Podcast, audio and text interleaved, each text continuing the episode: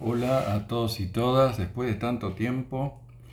voy a reseñarles la miniserie ganadora de varios premios Emmy de White Lotus que se emite por HBO Max.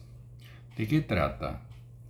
Luego de un prólogo en un aeropuerto de Hawái donde vemos a uno de los protagonistas de la serie solo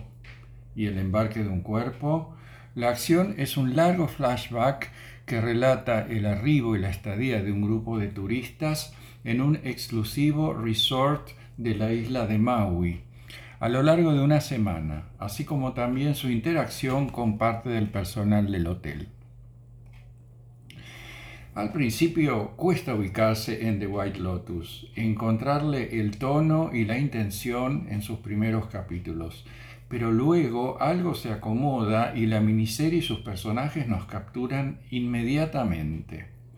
La serie es una obra maestra de la incomodidad, una comedia dramática con diálogos filosos que convierte al resort en un tan sutil como feroz escenario de la lucha de clases una mirada acerca de cómo los ricos conciben el mundo a través de una serie de apuntes psicológicos, sociológicos e ideológicos por momentos ácidos y desopilantes, pero siempre profundos, que atraviesan los diálogos y los conflictos que se desatan entre los personajes y en sus conductas, donde también son relevantes hasta las tapas de los libros que leen en algunas escenas.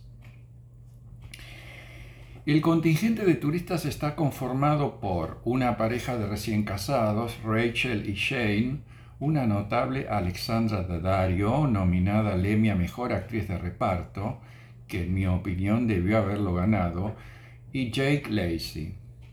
Tania, una conflictuada mujer madura que se propone arrojar al mar las cenizas de su madre, Jennifer Coolidge, Premio Emmy 2022 a la Mejor Actriz de Reparto, y una familia conformada por Nicole, una influyente directora financiera, Connie Britton, su esposo Mark, Steve Chan y sus, hijos Olivia, Sidney Sweeney, destacada actuación en Euphoria, y su hermano Quinn, Fred Ehinger, el vecinito de Amy Adams en La Mujer de la Ventana, con su invitada Paula, una invitada amiga de Olivia, Brittany O'Grady. Del lado del resort se suman a ellos, entre otros, Armond, su gerente general, un tremendo Murray Bartlett, premio Emmy a Mejor Actor de Reparto, y la encantadora Belinda, gerenta del spa, Natasha Rothwell.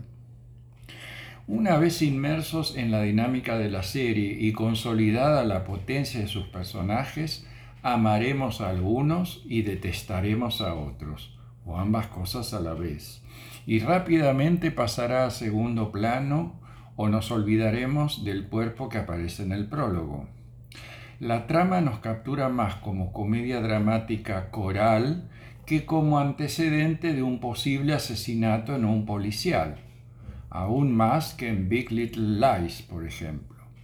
Es notable la habilidad del director Mike White, premio Emmy 2022 a Mejor Director y Mejor Guión, de orquestar esa coralidad alternando escenas de creciente brevedad entre los grupos de personajes en los momentos culminantes respaldadas por la banda sonora de Cristóbal Tapia de Ver, que hizo la banda sonora de Utopía, que alterna sonoridades primitivas y selváticas con emotivos corales hawaianos y religiosos que acompañan desde situaciones que amenazan con un inminente desastre hasta pequeñas epifanías. En cuanto al poderoso capítulo final, con sus perdedores y ganadores, dejará un sabor amargo y alguna resolución en algún punto polémica. Una serie que seguramente arrasará con varios premios, y lo hizo con los Emmy, por su factura, su guion y su elenco. En síntesis, The White Lotus es una obra maestra de la incomodidad, una comedia dramática que convierte a un exclusivo resort en escenario de una sutil y feroz lucha de clases, una mirada acerca de cómo los ricos conciben al mundo a través de una serie de apuntes psicológicos, sociológicos e ideológicos por momentos ácidos y desopilantes, pero siempre profundos, que atraviesan los filosos diálogos, los conflictos y las conductas de sus personajes